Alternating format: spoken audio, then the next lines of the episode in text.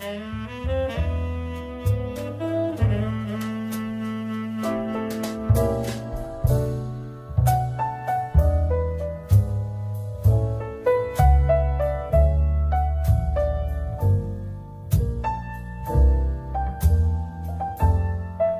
Muy buenas noches y bienvenidos al Club Vintage, el club de los juegos selectos, el club de los juegos de 5 estrellas y el club de los astros, donde solo esos astros son dignos de ser nombrados e invitados a esta selecta hora de la radiosfera española desde la 96.7 FM aquí en Onda Aragonesa para el mundo, acompañado de Edu Pisa. Edu, ¿cómo estás? Muy buenas tardes, Tony. ¿Qué tal? ¿Cómo estás? Pues me ves un poco acelerado, quizá, sí, ¿eh? Sí, sí, sí. ¿Sabes? Bueno, pero, pero te veo todo Sí, siempre, siempre, siempre, ¿verdad? Llego aquí los martes sí, es- mucho café. Y como hoy tenemos un juego de conducción y de carreras, pues claro, también eh, influye, influye. Así que nada, servidor de ustedes, Tony Piedrabuena, en un nuevo martes aquí en el Club Vintage, eh, con muchas ganas de hablar de un título que siempre, siempre, siempre tuvimos en el tintero cuando teníamos temporadas anteriores, allá con Cristian, allá con Edu, allá con Sergio y compañía. Estamos hablando de Super Mario Kart, un clásico de 1992 del cerebro de la bestia de Super Nintendo, que hoy por fin se pasa por aquí, por el Club Vintage, para hablar de lo que supuso, de alguna forma, este spin-off de Nintendo para la historia de Super Mario y la historia de la propia Nintendo, con un montón de gente involucrada mm, realmente talentosa y maravillosa, que hoy son historia prácticamente del videojuego. Vamos con ello.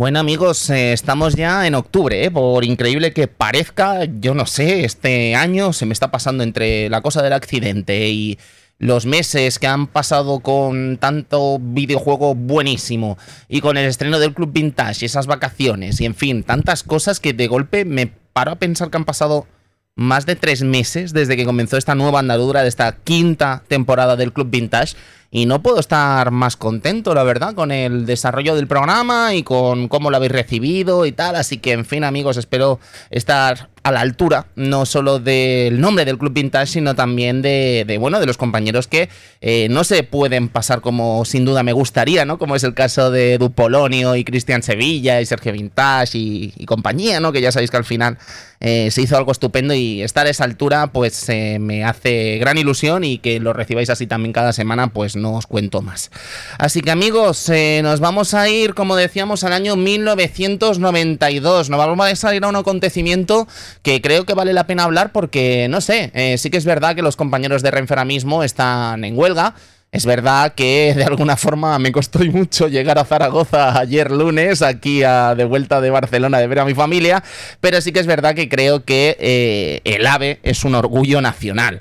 Y en 1992 se echó a andar la alta velocidad española en un viaje que llevó de Madrid Puerta de Atocha a Sevilla Santa Justa. Ya sabéis también que esto estaba como dentro de los acontecimientos de la Expo de 1992. Un año maravilloso en 1992, ¿no? Con esa, esos Juegos Olímpicos de Barcelona, con esta Expo de 1992, en fin, COVID, curro y tantas buenas cosas, ¿no? Que pasaron este año y una de ellas, como digo, eh, la inauguración de la línea de alta velocidad en España entre Madrid y Sevilla con este viaje entre Puerta de Atocha y Sevilla Santa Justa. En 1992 también tuvimos un disco que fue la banda sonora, me atrevería a decir, de esos Juegos Olímpicos, ¿no? Estamos hablando de los Manolos, eh, este grupo de rumba catalana que lanzó en 1992 el disco Dulce Veneno.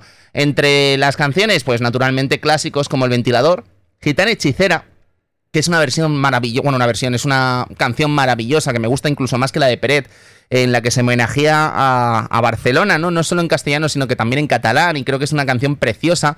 Y luego mm, tenemos Amigos para siempre, que no solo es una canción en castellano y en catalán, sino que también está en inglés, en fin, es una un himno, yo diría, ¿no? De, de culturas, un himno, en fin, eh, de unión, ¿no? Y de la fiesta que fueron los Juegos Olímpicos para la ciudad condal. Una canción, de verdad, a mí se me ponen los pelos de punta, una de mis canciones favoritas de siempre y que de alguna forma, al ser también de mi tierra, pues imaginaos, ¿no? Me llena muchísimo este tema y este disco, eh, Dulce Veneno de los Manolos. Así que bien, vamos a pasar al cine, vamos a pasar a un clásico de, del cine español. Ya veis que hoy estamos con acontecimientos muy españoles, estamos hablando de Belle Époque, de Fernando Trueba, ya sabéis que llegó a ganar incluso, bueno, llegó a estar eh, nominada al Oscar eh, y obtuvo un montón de premios Goya. Entre las eh, distintas actrices que intervinieron en esta película, pues una selección de, bueno, de, la creme de la creme de los años 90, ¿no? Estamos hablando de Ariadna Gil, estamos hablando de una jovencísima Penélope Cruz, de Maribel Verdú, de Miriam Díaz Aroca, pero también eh, una selección de actores increíble, ¿no? Como Jorge Sanz, Fernando, Fernando Fernán Gómez o Gabino Diego.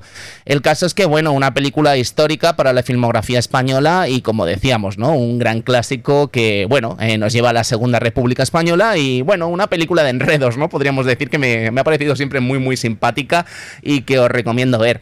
Luego en deportes, pues bueno, eh, Edu, la cosa no está bien con el Barça últimamente, ¿no? Así que vamos a recordar algo para alegrarlos un poquito, ¿no? Ah, bueno, en aquel año ganó una Eurocopa, ¿no? La, Champions League, de hecho, y además. Estaba de, una falta que lanzó el actual entrenador de ahora. Que, entrenador que, se quede por mucho tiempo. Es, todavía entrenador. Sí, todavía lo es, contra todo pronóstico. Eh, Ronald Koeman metió ese gol de falta contra la Sampdoria eh, un 20 de mayo de 1992, lo que le valió al Fútbol Club Barcelona para ganar esa primera Champions League de sus vitrinas. Luego vendrían muchas más, pero la primera, yo creo que la recordada para muchos culés, naturalmente es esta que se ganó en Wembley, además. O sea, es que era un escenario, en fin, eh, mítico, ¿no? Para un histórico del fútbol que ganaba su primer gran entorchado europeo en tierras inglesas. En fin, eh, amigos del Barça, de todo se sale, no os preocupéis. Y lo dicho. Eh, nada, nada, amigos del Barça, muchas gracias por escuchar el club. No lo quitéis, no lo quitéis, por favor. Dejadme que me regode un poquito.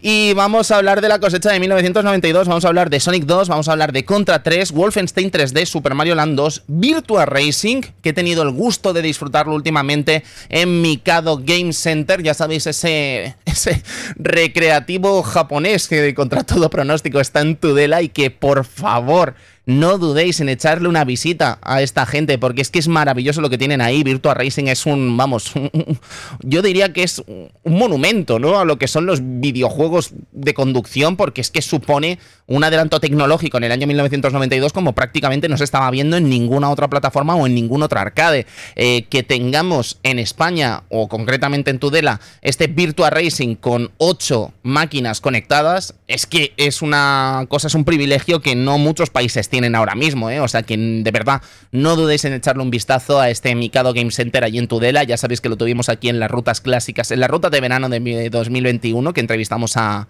a su dueño, a Rocco, y de verdad que es una auténtica maravilla. Lo que tienen montado en Tudela es un privilegio.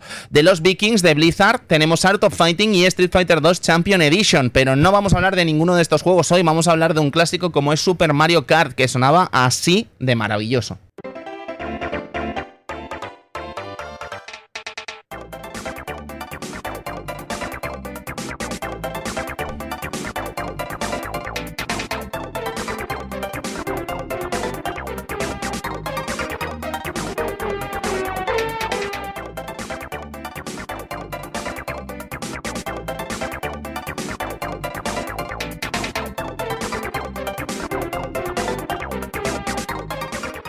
Y antes de comenzar, Edu me decía, bueno, aquí te dejo con tus nombres en japonés y tal, pues hoy te vas a hinchar, Edu.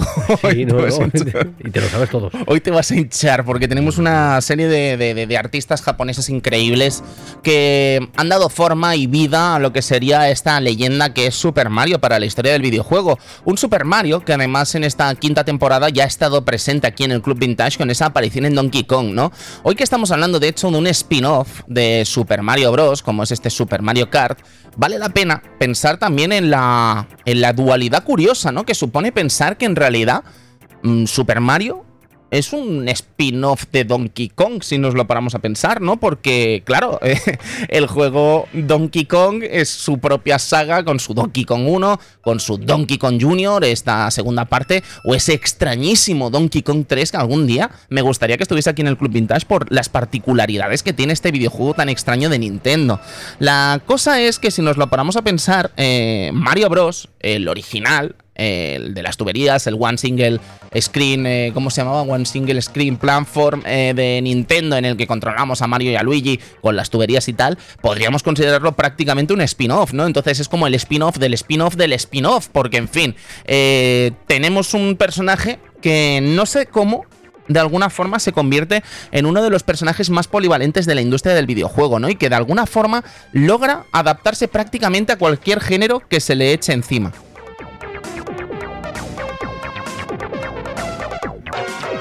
Could.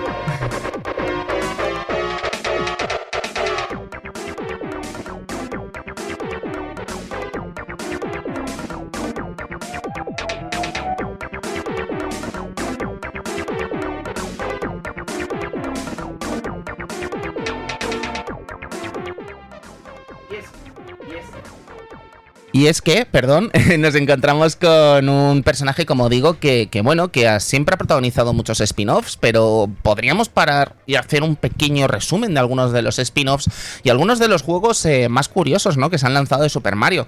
Como estábamos hablando, ¿no? ¿Sería un spin-off de un spin-off? Pues puede ser, pero el caso es que el primer juego, no spin-off, pero el primer juego que se lanza, uno de los primeros juegos que se lanzan de Super Mario, lejos de, lo, de la circuitería de Nintendo, es un título desarrollado por Hudson, eh, estrenado en el año 1986 para el ordenador japonés PC 800, 8801. Eh, también se pudo disfrutar en los Sharp X1 y es Super Mario Bros. Special, un videojuego que se lanza unos años después de lo que fue el éxito de 8 bits de Nintendo y de alguna forma eh, logra eh, capturar para estos ordenadores lo que sería el juego de plataformas exitoso de Nintendo. La realidad es que, bueno, no es, eh, no es un port 1.1 tiene algunas diferencias, incluso técnicamente tiene algunos problemillas que son difíciles de, obviar, ¿no? Para la gente que pudo jugar este videojuego en NES, pero el hecho de, ser uno de los primeros juegos de, que se encargan una empresa externa de llevar a una plataforma distinta de Nintendo lo convierte prácticamente en una pieza histórica, ¿no? Dentro de la franquicia Super Mario. Pero es que Super Mario, como os decía, no entiendo muy bien o no llego a comprender muy bien, y esto me gustaría que fuese un debate, ¿no? Que, que, que despertar, se convierte en un personaje sumamente polivalente, ¿no? Que es capaz de protagonizar todo tipo de videojuegos distintos que no tienen que ver nada con las plataformas, ¿no? Y de hecho, Nintendo, muy consciente de la, de la característica figura de este personaje y de que él se va a convertir en su mascota, eh, de alguna forma empieza a sacarlo por todas partes como cameos, como apariciones especiales y tal, ¿no? Tenemos, por ejemplo, el caso de Punch Out en 1987, donde el propio Mario es el árbitro del combate de boxeo, ¿no? Que estamos viendo con Little Mac y con el resto de, personajillos, ¿no? Que intentarán partirnos la cara en este clásico de NES en el año 1987. Pero si nos vamos al año 1989, por ejemplo, tenemos el caso de Way, que es esta especie de breakout eh, en el que el protagonista es Mario, ¿no? Vemos a Mario en Game Boy metiéndose en la nave y rompiendo ladrillos, ¿no? Es muy curioso, ¿no? Que se optase por meter a Mario como personaje principal de este videojuego. Luego tenemos cosas como el tenis de Game Boy, donde él es el juez de silla. Tenemos cosas como Doctor Mario también en el año 1991, que se va a convertir en el puzzle por antonomasia de Mario, hasta que años después vayan saliendo distintas cositas que también eh, se asomen a esta eh, a este género, ¿no? Como podrían ser los juegos de Yoshi, que ya lo tuvimos aquí en el programa de Pokémon. Eh, hemos tenido muchos juegos de puzzle, en realidad protagonizados por la familia de Mario, ¿no? El caso es que también teníamos cosas como Mario is Missing, ¿vale? Que no es un grandísimo videojuego, más bien todo lo contrario, que se estrenó eh, también en NES, en Super Nintendo, en MS2 entre el año 1992 y 1993 y estuvo desarrollado por Radical Entertainment y distribuido por Mindscape, que ya sabéis que son estudios occidentales que no tienen nada que ver con Japón. Por último, eh, decir también que tuvimos, bueno, antes de esto tuvimos también el NES Open Tournament Golf, que también protagonizado por Mario y sus amigos, podríamos considerarlo prácticamente como el primer Mario Golf de la historia, ¿no? Lanzado en el año 1991. Pero yo creo que el legendario, no por los motivos correctos, es ese Hotel Mario desarrollado por Philips Fantasy Factory para la CDI en el año 1994, ¿no? Que creo que de alguna forma es el juego que casi cierra las puertas a que Nintendo preste el personaje a otras empresas durante muchos, muchos años. No solo por este Hotel Mario, sino también por lo que eh, llevan a cabo la gente de Philips con los distintos videojuegos de la saga Zelda, ¿no? Que acaban siendo... Eh, algo que desvirtúa una saga legendaria como es Zelda o como es Mario y que parece que Nintendo no tiene mucha mano en ello. Así que yo creo que también sumado a lo que fue el desastre de la película de Super Mario Bros. en cines, al final hace que Nintendo se tome mucho más en serio el tener el control creativo del que es su personaje y del que saben que es sin duda eh, su, su, su principal pilar de fuentes de ingresos en cuanto a software.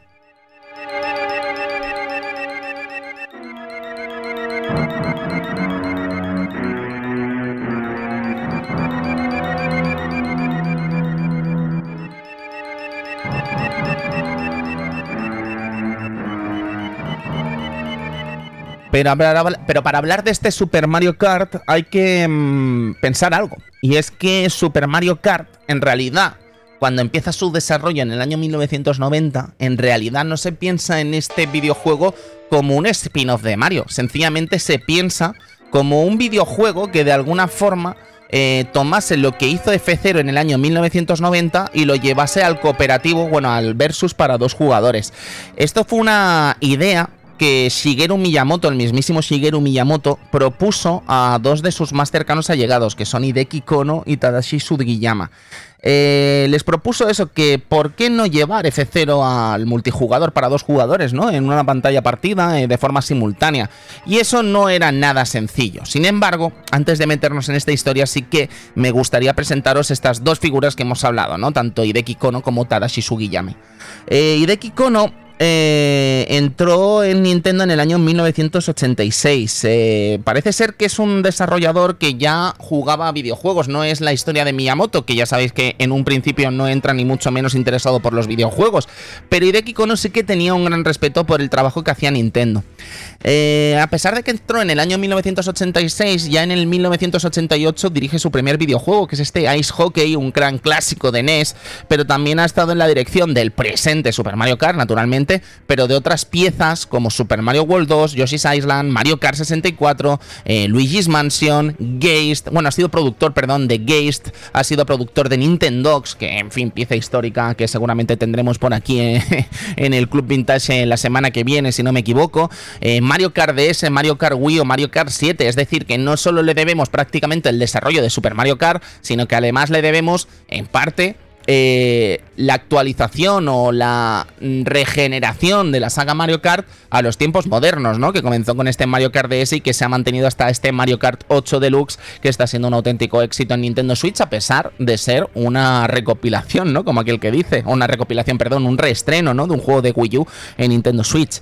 El caso es que mmm, Kono actualmente eh, no solo es una de las grandes figuras de Nintendo, sino que además tiene una importante mm, responsabilidad y es que es una de las principales mentes tras las producciones móviles de Nintendo, que ya sabéis que es un mercado en el que Nintendo se metió con mucha fuerza. Eh, creo que de alguna forma ha bajado un poco el ritmo de lanzamientos de móvil, eh, de juegos de personajes de Nintendo, pero ya sabéis que estuvo muy muy seria con este campo y Kono es uno de los principales eh, responsables de este área. Así que imaginad lo importante que debe ser como para que Nintendo lo pusiese al frente de esta, de esta división, ¿no? El caso es que Tadashi Sugiyama eh, entra en la empresa bastante antes que Hideki Kono, entra en el año 1983 y se convierte, pues me atrevería a decir, en una de las figuras también, una de las eh, figuras de, mm, ¿cómo decirlo?, de confianza de Shigeru Miyamoto. Eh, ha trabajado también con el, el añorado, ¿no? Satoru Iwata. De entre las muchas cosas que ha hecho, eh, como dirigir Pilot Wings en el año 1990, dirigir este propio Super Mario Kart, ha dirigido F0, x eh, de Nintendo 64, pero también ha producido juegos como Mario Kart Double Dash, el Wii Fit, que en fin, que luego tendrá sus fans o sus detractores, pero es evidente que Wii Fit es un videojuego importantísimo para la historia de Nintendo, o los últimos Star Fox. Pero el caso es que eh, uno de los principales logros de Sugiyama es que fue el creador de los protagonistas, de los diseños de los protagonistas de Ice Climber, que ya sabéis que es una de las grandes obras de Iwata, eh, Popo y Nana. Así que ya sabéis, eh, le debemos a Sugiyama estos personajes tan entrañables, ¿no? El caso, amigos, es que para hablar de estos tres personajes que tenemos hoy, de Miyamoto, que no necesita presentación, Kono y Sugiyama, hay que hablar del Research and Development 4 de Nintendo, que a finales de los años 80 se renombró como NEAD, Nintendo Entertainment Analysis and Development, que a su vez esta empresa, esta división de desarrollo de videojuegos y hardware, de alguna forma se dividió en dos elementos, Software Development Department, eh, que este estaba liderado por el mismísimo Shigeru Miyamoto, y otro que era el Technology Development, Development Department, que estaba dirigido por Takao Sawano. El caso es que el primer videojuego de este SRD, del Software Development Department, eh, fue F0, que se estrenó en el año 1990 para Super Nintendo y acabó siendo un grandísimo éxito, ¿no? A pesar de que, ¿quién lo diría, ¿no? Que a tiempos actuales pues estamos echando muchísimo de menos esta franquicia y ojalá regresase, ¿no?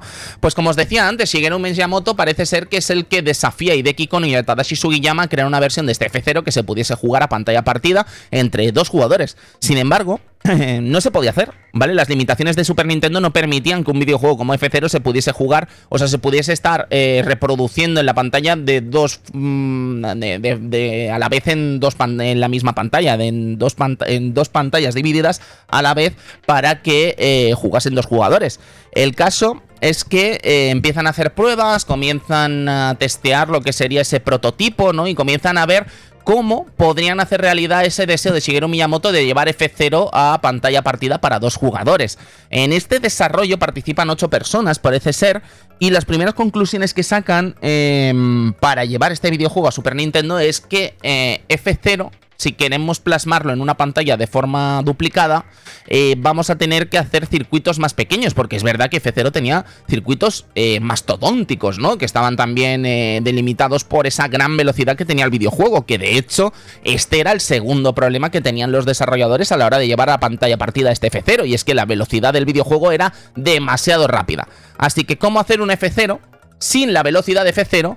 Y sin los escenarios mastodónticos de F0, ¿no? Prácticamente convertiríamos F0 en otra cosa, porque mm, qué gracia tendría. Así que prácticamente lo que hicieron desde este Software and Development Department fue eh, descartar por completo la realización de un F0 para dos jugadores, pero mantener el concepto de un videojuego de carreras eh, que se pudiese jugar a dos jugadores en Super Nintendo, haciendo realidad esa petición de Shigeru Miyamoto.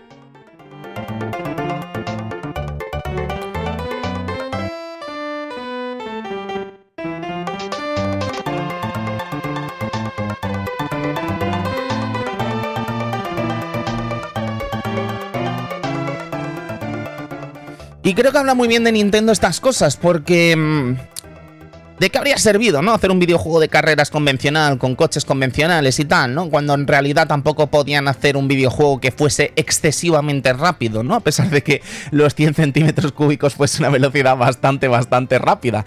La cuestión es que, dadas las limitaciones, Nintendo decide que no va a hacer un juego de carreras de coches convencionales, va a hacer un videojuego de cars, justificando de alguna forma eh, tanto la velocidad del juego como el tamaño de estos circuitos, ¿no? Por esta premisa de tener estos pequeños bólidos que conduciríamos en este futurible o en este prototípico, podríamos decir, Super Mario Kart.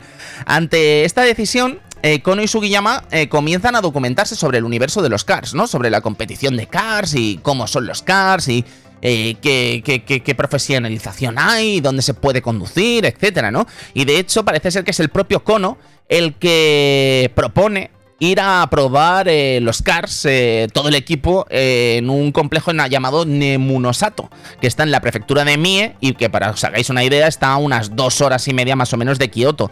Eso es algo que a Miyamoto pues no le hace ni puñetera gracia, parece ser, ¿no? Que sus, sus trabajadores se vayan a jugar con los cars como para inspirarse, ¿no? Pero al final resultó que la idea en realidad fue todo un éxito porque les sirvió a los desarrolladores para tomar conciencia de muchas cosas a la hora de desarrollar este videojuego de Cars, de desarrollar este Super Mario Kart. La primera seguramente fue el funcionamiento del derrape, ¿no? Que naturalmente em, no se aplica de una forma, ¿cómo decirlo? Una forma de simulación, ¿no? Pero sí que ayudó de alguna forma a aplicarlo de una forma divertida en un videojuego. Lo segundo que les ayudó fue a conocer la fuerza que se aplica en el kart y cómo funciona y cómo se vive desde un kart esta carrera, ¿no? Porque la perspectiva de un kart, imaginaos, ¿no? Eh, prácticamente desde el suelo no tiene nada que ver con la perspectiva que tenemos de, un coche. De hecho, para documentarme sobre este videojuego de este Super Mario Kart, eh, las distintas fuentes que he usado, hay un vídeo que es maravilloso en YouTube de un canal que se llama Thomas Game Dogs, en el que rescatan declaraciones muy muy interesantes no solo de Shigeru Miyamoto, sino también de, los dos implicados del programa de hoy, ¿no? Tanto Tadashi Sugiyama como Hideki Kono. Y el caso es que en este, en este programa, en este vídeo, eh, comentan que con el objetivo de acceder a nuevas formas de inspiración, llegaron a crear incluso una especie de kart eh, de radiocontrol que, en fin, que tenía casi la modalidad de un... O sea, tenía prácticamente el, motor de un kart, pero en pequeñas dimensiones, ¿no? El caso es que lo crearon para inspirarse, ¿no? Para jugar dentro de la propia oficina y ver un poco cómo era conducir un kart y cómo era eh, disfrutar de un kart sin tener que ir a, dos horas y media de las oficinas de Nintendo.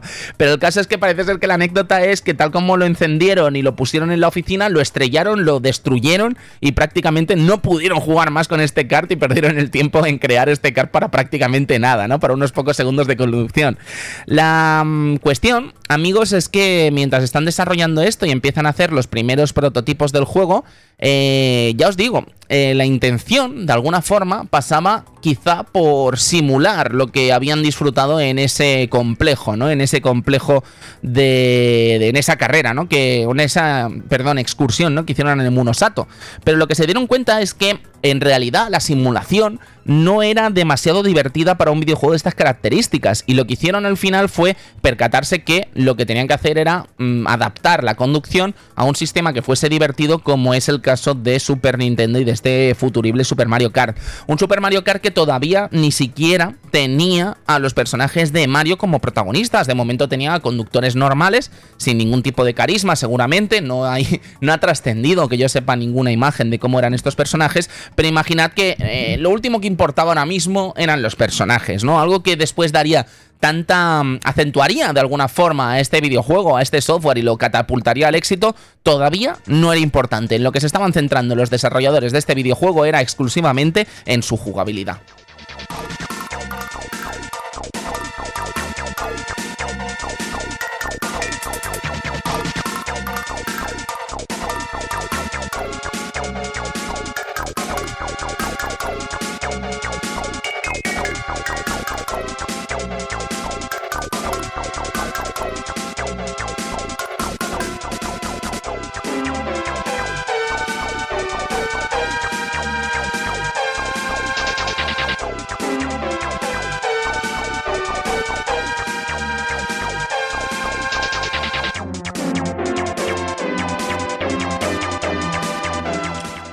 Pues como decíamos, ¿no? Se centraron en la jugabilidad y decir que, bueno, que mm, en este caso eh, empiezan a pensar un poco en lo que va a ser el, videojuego en sí.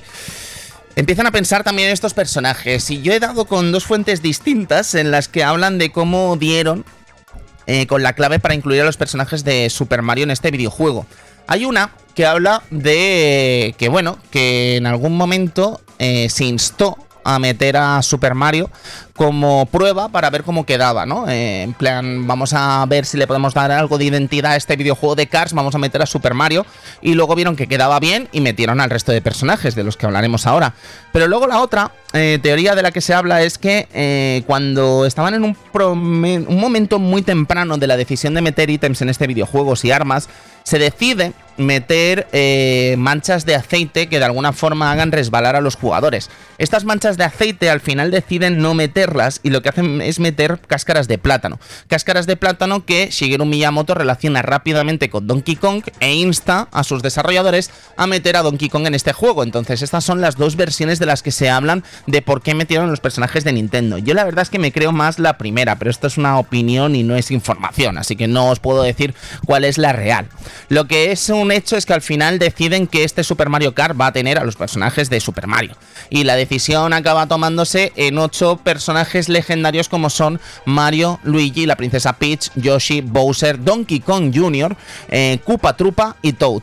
Donkey Kong Jr. me paro en él no solo por el tema del plátano, sino también por el hecho de que Donkey Kong Jr. todavía no ha visto eh, lanzarse Donkey Kong Country, ¿no? Y de alguna forma no tiene esa fama que catapultará al mono de Nintendo a convertirse en el videojuego más vendido de Super Nintendo. Así que, bueno, decir que eso, ¿no? Que de alguna forma Nintendo todavía era muy, muy consciente de que Donkey Kong era un personaje muy mítico entre los seguidores de Nintendo, ¿no? En unos momentos en los que el personaje de Super Mario tampoco tenía tantos, tantos años todavía, ¿no? Estamos hablando de como mucho 10 añitos que contaba a sus espaldas.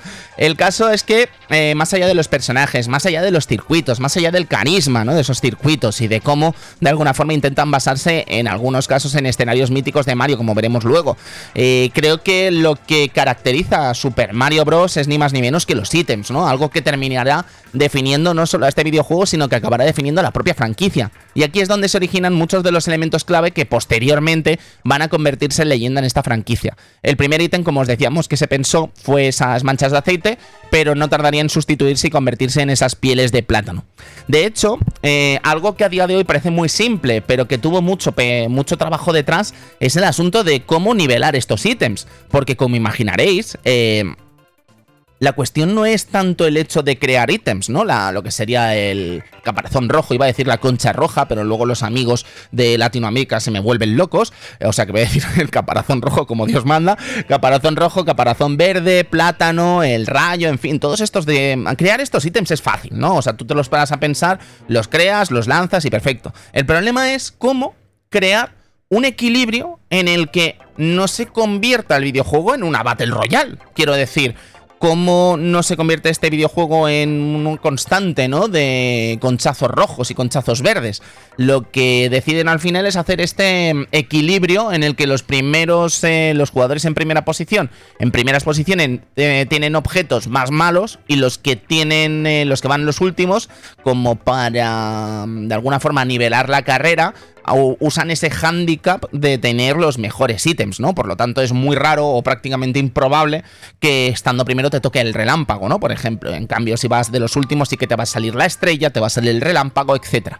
La cuestión es que, como os digo, eh, no se quería convertir este videojuego en alguna, de alguna forma en un Battle Royale, ¿no? En el que eh, hubiesen ítems por todas partes, pero sin embargo, sí que se creó ese modo llamado Battle Mode, en el que Shigeru Miyamoto de hecho explicó eh, por qué se creó este Battle Mode, ¿no? Un modo en el que, más allá de la carrera en sí, lo que estamos haciendo es conducir en un espacio cerrado en el que nos pegamos de conchazos, ¿no? Con el resto de amigos que quieran jugar, bueno, en este caso con un amigo más, a dos jugadores, o con el resto de personajes del videojuego. El caso es que Shigeru Miyamoto en unas declaraciones que también están rescatadas por este vídeo que os digo de Thomas Game Dogs, que os recomiendo encarecidísimamente que veáis y que compartiré después en el Discord de los amigos Patreons del Club Vintage, deciros que comenta esto, ¿no? El hecho de que Battle Mode dice Miyamoto, el hecho de que Battle Mode no fuese algo típico o habitual en los juegos de carreras es lo que nos llevó a meterlo en el juego y prestarle más atención. Ayudaba a potenciar la imagen del juego. No era el tipo eh, no era el tipo de modo en el que te llevaría a convertirte en el mejor conductor de cars del mundo, era un modo que te llevaba a conducir sin más, con tus amigos y sin presión.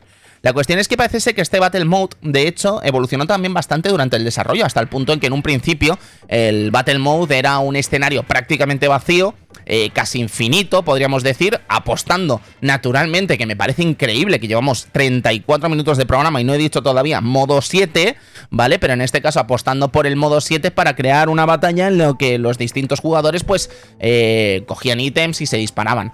Pero diréis, ¿se disparaban conchas o caparazones o lo que os guste? No, eh, lo que se disparaba aquí era pequeños proyectiles que lanzaban en un principio cuando todavía no se habían pensado en los ítems del juego.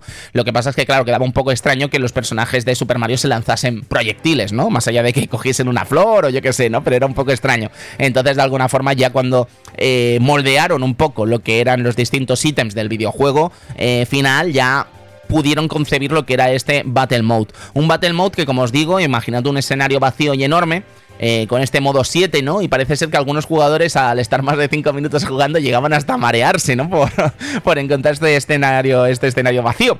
Así que al final lo que hicieron desde Nintendo fue añadir eh, distintos obstáculos, eh, basarlos en los distintos escenarios que ya habíamos jugado en el propio, en las propias carreras y en fin, convertir este modo en un buque insignia que de alguna forma se ha mantenido en prácticamente todos los videojuegos de la saga Mario Kart. Así que aunque a un servidor de ustedes no le guste demasiado este Battle Mode, si estás todavía, será por algo.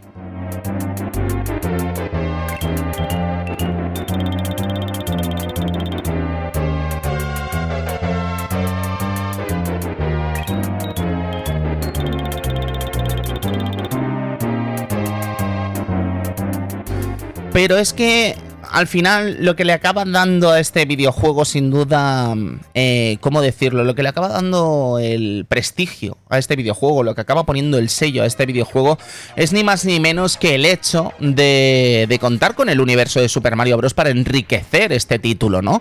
Porque si no hubiese sido por esto, no sé qué escenarios habríamos tenido, pero no habríamos tenido el carisma, ¿no? Que hemos visto en escenarios como, naturalmente, eh, Mario Circuit, Donut Plains, Ghost Valley, el castillo de Bowser, o Choco Island, o, en fin, tantos otros buenos eh, títulos, ¿no? Como Vanilla Lake, Lake, perdón, Vanilla Lake, o en fin, el legendario Rainbow Road, ¿no? Un Rainbow Road que sería una copa no secreta, pero desde luego sí que sería una copa que solo se podría escoger si acabábamos el juego en los 100 centímetros, en los 100 centímetros cúbicos o en los 150. Es el mundo más difícil, además, esta Special Cup, eh, a la que podremos acceder una vez acabemos con la Star Cup, la Flower Cup y la Murron Cup, que son distintas copas o campeonatos eh, repartidos en cinco circuitos cada una. Eh, como decíamos, ¿no? Ya hemos enumerado un poco lo que son los circuitos, pero hay distintas variaciones, ¿no? Por ejemplo, el Mario Circuit 1 eh, es un circuito sencillísimo, sin grandes curvas y sin grandes problemas. Pero si nos metemos en Mario Circuit 4, eh, que lo vamos a disfrutar en la Star Cup, que sería el tercer campeonato más difícil del juego, eh, bueno, el segundo campeonato más difícil del juego, pues naturalmente Mario Circuit 4 pues tiene más, más chicha, ¿no? el caso, amigos, es que deciros eso, creo que no me he explicado bien con el tema de la velocidad, y es que podemos escoger, yo creo que la dificultad de este juego radica sobre todo en la dificultad, ¿no? Los 50 centímetros cúbicos eh, hace que los coches corran menos, eh, sean más lentitos, a pesar de que sea una velocidad como, como poco coherente, al menos, al menos coherente, podríamos decir, para que la gente pueda disfrutar de este videojuego, pero luego teníamos el resto de velocidades, que lo que hacían eran sumar eh, mayor velocidad al videojuego y lo hacía más frenético y naturalmente una vez llegabas a los altos niveles no querías otra cosa que tener este kart eh, corriendo a gran velocidad. El juego el desafío radica naturalmente en ganar las copas. Eh, cada copa ganada, eh, pues imaginad que es como una carrera de, Fórmula 1, quiero decir, el primero suma más puntos que el segundo, el tercero y el cuarto. La cosa es que en este videojuego si quedábamos quintos perdíamos vidas, teníamos tres vidas al principio de cada circuito y eh, para acabar el campeonato teníamos que quedar entre los tres primeros, eso sí, siempre no quedando por detrás del cuarto, porque si quedábamos por detrás del cuarto teníamos que reiniciar la carrera y empezar de cero y perder una vida.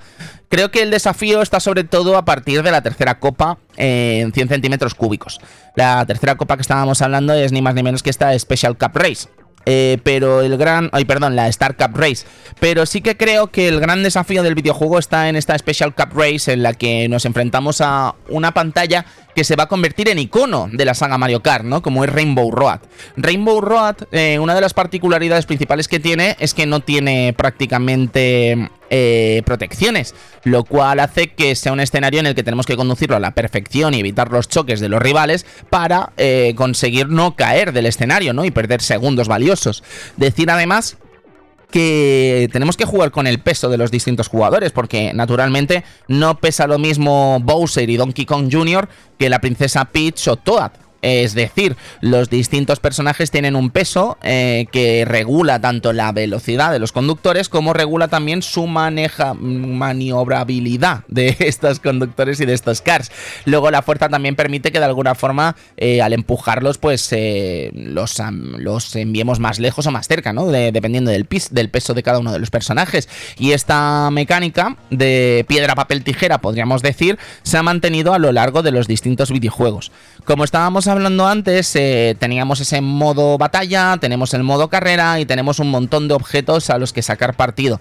Eh, creo que también podríamos destacar algo capital, ¿no? Para la saga Mario Kart, como son los elementos eh, que hay repartidos por el propio escenario. Muchos de ellos basados, de hecho, en la propia franquicia Super Mario, ¿no? Por ejemplo, tenemos. no me acuerdo cómo se llama el personaje, pero hablo de estos personajes que caen, ¿no? que son como que caen a peso muerto, que son piedras, ¿no? Que caen a peso muerto y que sobre todo vemos en el castillo de Bowser, que aquí también, ¿no? Si te, si te chafan, pues eh, tendrás que esperar a que se recomponga el personaje y perder un montón de segundos en, esto, ¿no? En el tema de, esperar que te vengan a rescatar o que puedas seguir conduciendo. Entre los distintos personajes que también vemos en el juego está Lakitu, por ejemplo, que será el que se encargue de remolcarte cada vez que caigas al agua o caigas al vacío. Luego tenemos elementos que también eh, hacen que, que se complique la carrera, ¿no? Hablamos de mundos de Mario y naturalmente el hielo está presente aquí, ¿no? Y el hielo, pues imagínate, resbala. Tenemos eh, momentos en los que nos, nos metemos por la hierba y de alguna forma nos ralentizan. Tenemos momentos en los que, por ejemplo, eh, la lava, ¿no? Que de alguna forma si caemos, pues también hay una penalización. Tenemos cosas como las manchas de aceite, ¿no? Que en un principio iban a ser armas, pero al final se han dispersado, ¿no? En algunos de los circuitos, sobre todo en Mario Circuit. Y luego, naturalmente, tenemos cosas como el barro también que tenemos que intentar eludir para evitar, ¿no? Que de alguna forma nos ralenticen y que los rivales apuesten, eh, aprovechen, mejor dicho, ese handicap, ¿no? Que estamos pasando. Así que nada, amigos, esto vendría a ser Super Mario Kart. Fue un éxito arrollador. Eh, creo que ni la propia Nintendo, me atrevería a decir, se esperaba del éxito arrollador que acabó siendo este videojuego en Super Nintendo. Y creo que destacaría lo que ha supuesto esta saga para el futuro de las siguientes consolas que veníamos de Nintendo, ¿no? Bueno, y llegados a este punto de la noche del Club Vintage, estamos eh, con un invitado muy especial. Eh, por muchos motivos, ¿no? Y además que ya puso su sellito aquí en el Club Vintage hace relativamente poco, pero no para hablar de videojuegos, sino para hablar de dificultad. Estamos hablando de mi querido amigo Alberto Pastor de 3 de Juegos. Eh, Alberto, bienvenido al club, ¿cómo estás? Tony, no te voy a engañar, muy emocionado porque, sea, ya no es que lo haya hecho una vez, sino que ya repito dos veces. O sea que para mí es un honor estar en, en un programa como el tuyo, tan, tan respetado. Así que nada, súper contento. Voy a llorar, tío. Uy, jolín, no llores, no llores, Alberto. Eh, antes de llorar, antes de llorar, cuéntame tu experiencia con Super Mario Kart, eh, porque hemos estado revisando hoy eh, muchos datos interesantes sobre este videojuego, pero prácticamente no hemos hablado de experiencias personales. Cuéntame tú un poco, ¿cómo lo viviste este título? Bueno, pues en esa época, o sea, tendría 7, 8 años cuando lo jugué. O sea, era muy impresionable y la verdad es que el juego me encantó porque lo probé en casa de un primo y al final lo que pasa siempre, ¿no? Ves la consola y acabas comprándotela y por supuesto con el Mario Kart. Y es un juego que, vamos, quemé con mis hermanos. Mi hermana y mi hermano jugábamos a todas horas. Llegó un punto en el que ya te lo sabías tan de memoria y ganabas tanto que nos inventábamos mecánicas de juego dentro del propio juego. O sea, hicimos un poco Sakurai cuando te da opciones en Smash Bros. de venga, ahora lo cambias todo. Pues nosotros jugábamos a hacer que el último quedara primero. Entonces, si por ejemplo en, en, la. Porque al final sabes que esto era un poco rollo. Eh, en esta partida que vas a jugar siempre va a quedar primero Bowser y el último Donkey Kong, por ejemplo, ¿no? Pues nosotros hacemos que Donkey Kong quedara primero. Entonces nos dedicábamos a hacer trastadas a todos los demás pilotos. Solo con tal de que ganara ese, tío. Qué bueno, tío. Hostia. No lo había pensado. Vaya, eh, eh, qué forma de jugar. No, no se me habría ocurrido nunca, pero sí que es verdad que, claro, creo que lo hemos comentado también antes, que, que siempre existe esa mm, lista, ¿no? En la que siempre van a quedar primero este, segundo este, tercero este, ¿no? Y tienes que competir contra esta gente, jolín, qué, qué forma de jugar tan curiosa. el Battle Royale es precursor, ¿eh? Totalmente. Total, lo inventasteis vosotros, Alberto. Pero oye, em, yo no sé eh, creo, a ver, éramos niños, ¿vale? Además, eh, no teníamos eh, esa forma de pensar quizá como podamos pensar ahora mismo como profesionales del sector de qué juegos pueden triunfar y qué juegos no.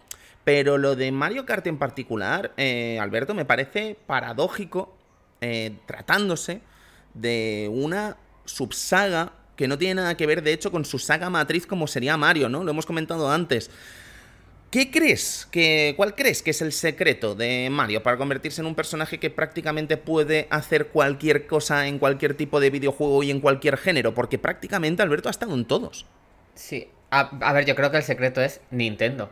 O sea, es el común denominador.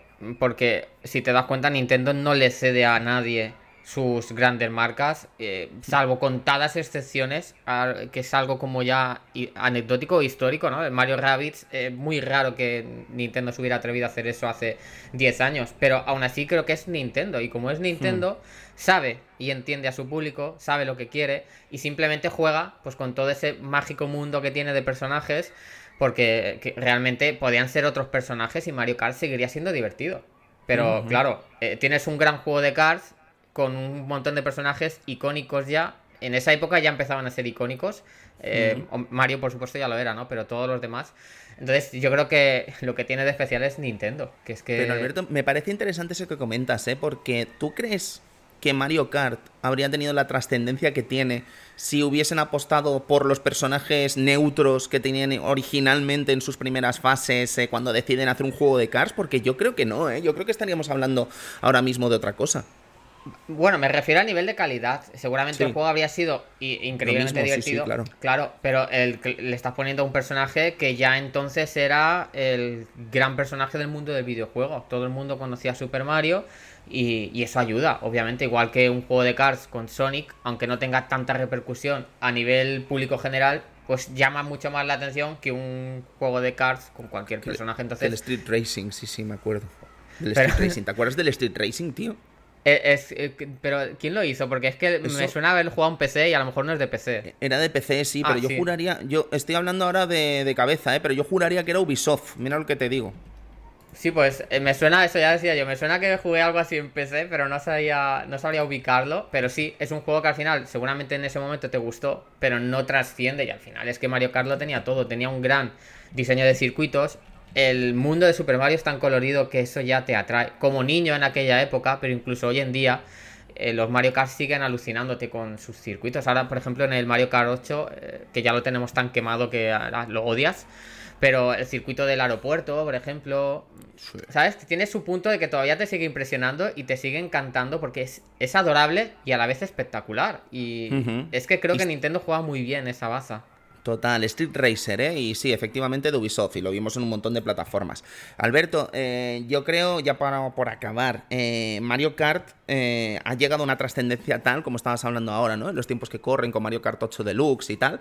ha llegado a una trascendencia tal que no sé si te pasa a ti, pero yo cuando sale una consola nueva de Nintendo estoy ilusionado por el Mario Kart que va a venir. ¿Sabes? O sea, quiero decir, cuando es algo que me llegaba pasando desde los tiempos de Nintendo DS, en plan, mm, vale, la Wii, eh, ¿cuál será el Mario Kart de Wii, no? O la Wii U, ¿cuál será el Mario Kart de Wii U, no? Eh, estoy ahora mismo así con Switch, o sea, necesito Mario Kart 9 en mi vida ya, ¿sabes? Lo necesito en mi vida ya. No sé si a ti te pasa igual, que ha llegado a esa trascendencia, ¿no? Esta subsaga dentro de la saga Mario. Claro, se ha convertido en un juego insignia. O sea, toda consola de Nintendo tiene que tener su Super Mario y toda consola de Nintendo tiene que tener su Zelda y su Mario Kart. ¿Sabes? Es como que ya se ha convertido en algo necesario para el fan. Pero pasa también, Tony, que cuando piensas en Mario Kart 9, ¿qué, qué piensas? O sea, ¿con qué crees que te va a sorprender? ¿Qué novedad va a meter? ¿Va a ser una vuelta atrás? Sí. No, yo, yo creo que no. Yo creo que lo que vamos a tener aquí va a ser un compendio aún mayor de personajes de Nintendo en este videojuego. Es lo único que tengo como muy claro, que eh, Mario Kart 8 Deluxe ha marcado esa especie de crossover, ¿no? Con Zelda, con Animal Crossing y tal. Y yo estoy convencido, fíjate, que mi apuesta en Mario Kart 9 es que va a seguir por ahí, por esa senda, ¿sabes? Que no sería raro que viésemos a Samus, al Capitán Falcon, etcétera, ¿sabes? Creo que va a ser un poco el ritmo a seguir.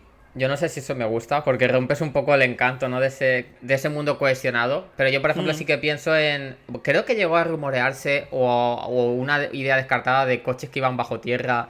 Creo que lo comentaba algún directivo de Nintendo. Eh, algo nuevo, ¿no? Ya metieron lo de meterse bajo del agua, el ala delta para volar. Yo creo que puede ir algo por ahí. Bueno, la antigravedad, ¿no? Del último. Yo creo que inventarán algo así. Sí, algo que hizo muy bien Sega en Sonic de Racing eh, Transformed fue el tema de los vuelos, tío. ¿Sabes? Porque la, la Delta es guay. Pero el tema de volar eh, le daba una cosa muy interesante a ese videojuego. Le daba algo único que no tiene ningún otro juego así importante de Cars, vamos a decir, ¿sabes? Sí, el Diddy Con Racing también jugaba un poco Es verdad, verdad, perdón, perdón, perdón, perdón. Es verdad que Diddy Con Racing sí que lo hizo eso y muy interesante además. Pero creo que podría tirar por ahí, ¿sabes? Inspirarse un poco en Diddy Con Racing o en, eh, Sega, Star, eh, Sega Sonic All Star Racing Transform y podría tirar por ahí. Porque ya mecánicamente, Alberto, no tiraría, es que no, no tocaría nada más. O sea, creo que el sistema de derrape está perfecto, el sistema, todos los sistemas prácticamente de objetos están bien. Eh, Menos el doble ítem, ¿no? Menos el doble ítem, exactamente. y quizá a lo mejor rescataría algo del double dash, ¿sabes? No sé si sería osado, ¿sabes? Mejorar un poco la fórmula del double dash de dos conductores y quizá tiraría por ahí, pero no lo sé, ¿eh? No lo sé, Alberto. Es una. Te iba a trolear. Diciéndote que recuperen el circuito bebé. Uy, por favor, sí. no, no, por Dios, ya está. Ya está recuperado, ya está hecha la broma, chicos. No lo recuperen más. Vayan a por otros, por favor. Alberto, muchísimas gracias por poner el sellito aquí en el Club Vintage una vez más. Pero cuéntame, ¿con qué estamos en 3D Juegos? Que yo ya lo sé, ¿sabes? Pero por contárselo a los amigos del Club Vintage.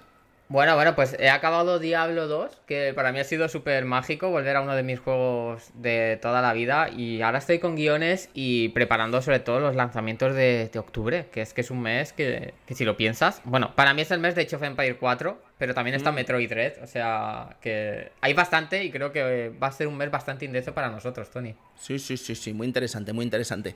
Pues nada, Alberto, muchísimas gracias por pasarte por aquí por el Club Vintage, ya sabes que es tu casa, nos vemos prontito. Sí, un placer, la verdad, que me, hace mucha ilusión y además que me traigas para hablar de Nintendo, o sea, eh, todo, eh, todo eh. feliz. Muy bien, pues vamos hablando, Alberto, cuídate, adiós. Gracias.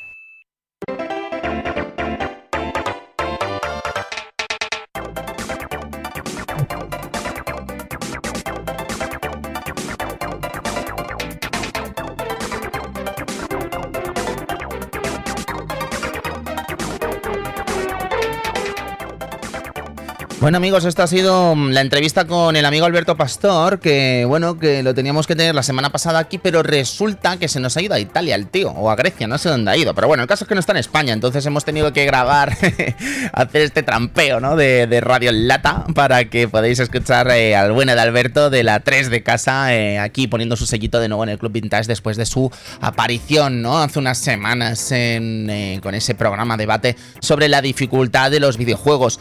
No querría marcharme sin recordar algunos detalles que quizás se nos han pasado en el programa de hoy, ¿no? Sobre todo el tema de la CPU que comentaba el propio Alberto, ¿no? Que siempre parecía que siempre iban como... Al momento en el que empezaba la carrera, tú ya sabías más o menos siempre quiénes iban a ser los primeros y quiénes iban a ser los últimos, ¿no? Entonces tenías que competir un poco con ellos y tenías que jugar un poco con ellos para que de alguna forma eh, pudieses eh, quitarle esos puntos al Cupa Trupa, ¿no? Que acababa siendo un problema siempre al final de la carrera.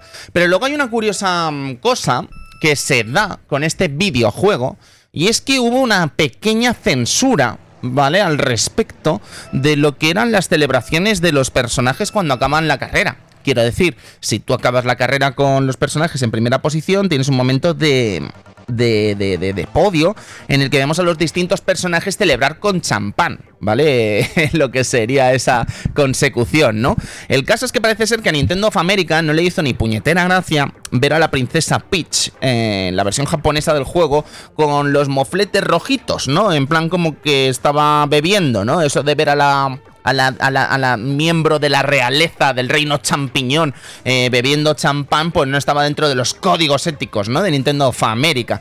Eh, parece ser que tampoco estaba dentro del código de Nintendo of America la celebración de Bowser, ¿no? Tirándose el champán como si fuese Showgirls, ¿no? Entonces parece ser que no, no la dejaron tampoco pasar el, filtro de la censura y tuvimos eh, diferentes celebraciones, no solo en el territorio norteamericano, sino en todo el territorio occidental para estos personajes. Nosotros para celebrar esta, este podio ¿no? que vamos a hacer con este Super Mario Kart, deciros que nos vamos a Jaro a finales de mes eh, con buenos amigos, ¿no? A los que mando un saludo aquí a, Tania, David, Alberto, que nos vamos a pagar unos, unos vinazos allí en, en Muga y en buenos sitios que sin duda merecen nuestra visita. Así que nada amigos, yo de momento me voy a despedir de este Super Mario Kart, ya os digo, un videojuego que acaba convirtiéndose en auténtica historia del videojuego Nintendero, que acaba sumando millones y millones de unidades y que creo que al final eh, vais a flipar, yo creo, con esta afirmación que voy a hacer, pero me parece que tiene una categoría mm, bastante similar a la que tienen otros grandes estrenos que se hacen en las consolas de Nintendo con cada uno de estas plataformas que se lanzan, ¿no? Yo creo que la gente, lo estábamos hablando con Alberto, yo creo que la gente espera cómo va a ser el nuevo Zelda, espera cómo va a ser el nuevo Mario, pero también espera cómo va a ser el nuevo Mario Kart, ¿no? Y bueno, ya hemos hablado de este Mario Kart 9 hipotético que vamos a ver en Nintendo Switch dentro de unos de un tiempo, eh, espero que veamos en Nintendo Switch, cruzo los dedos, pero ya os digo, creo que la entereza de una franquicia que nació como un spin-off sin más, habla mucho de la categoría de Nintendo a la hora de desarrollar videojuegos.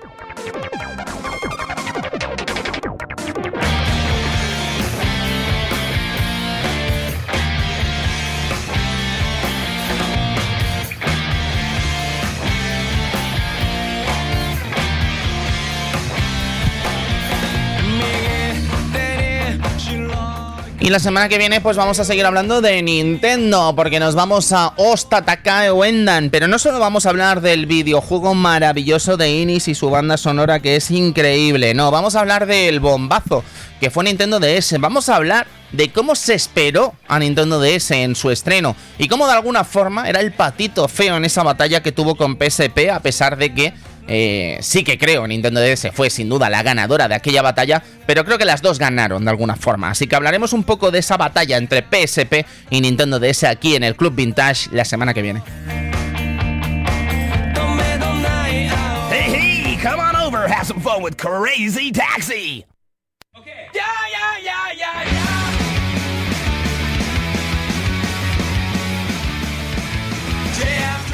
Porque a mí Crazy Taxi, creo que os lo he dicho alguna vez, eh, bueno, ya hablamos de Outrun 2 y os dije que para mí era el arcade perfecto, pero si tuviese que poner una segunda acepción a ese arcade perfecto, seguramente sería Crazy Taxi, esta producción de Sega histórica, de los recreativos de Naomi, que nos va a dar para hablar no solo de este videojuego, de sus mecánicas impresionantes, increíbles, eh, enamoradizas que de alguna forma se convirtieron en historia de Sega, sino que además eh, nos servirá para hablar de un poquito de Offspring, un grupo que ya sabéis por el que siento y por ese X-Neon de Hombre, probablemente uno de los mejores discos de la banda californiana dirigida por Dexter Holland.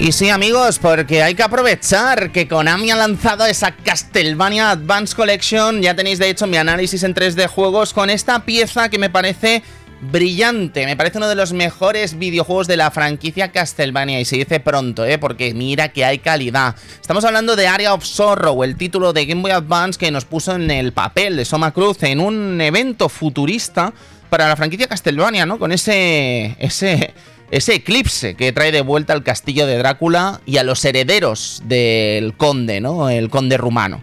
El caso, amigos, es que tenemos este videojuego Castlevania of Sorrow que nos servirá también para hablar de la andadura de Koji Garashi, de los distintos juegos de exploración de Castlevania que se lanzaron después del exitoso y legendario Castlevania Symphony of the Night y nos va a servir también, por supuesto, y como no podía ser de otra forma, para hablar de la leyenda que es Area of Sorrow y por qué de alguna forma fue tan exitosa dentro de los videojuegos de Castlevania y por qué sus mecánicas jugables se copiaron en tantos, tantos videojuegos de esta franquicia Akumayo Drácula. En fin, amigos, eh, nosotros hoy nos despedimos aquí en el Club Vintage. Ya sabéis, si os está gustando esta quinta temporada, no dudéis en pasaros por el Patreon. Ya sabéis que tenéis ventajas como los distintos eh, lanzamientos anticipados de los programas del Club Vintage, el acceso también a Don Tony Radio Blog, ese programa semanal en el que hablamos de la actualidad del videojuego y naturalmente acceso al Discord con un montón de amigos que disfrutamos hablando no solo de videojuegos sino de la vida y del vino y de las cosas buenas que nos da esta vida que es estupenda. Amigo Edu, nos vemos la semana que viene por aquí. Así será, la semana que viene nos podemos escuchar. Y con Pilares, además. Oh, sí, sí, con las fiestas de... Muy bien. Bueno, las no fiestas. Las no fiestas, pero estoy viendo yo mucha fiesta en estas no fiestas, me atrevería a decir, Edu. Sí, sí, sí, más o menos. Cuidaos amigos, eh, sonreíd que el Club Vintage ha vuelto, os dejo con este temazo de Castlevania Area of Sorrow. Nos vemos. Adiós.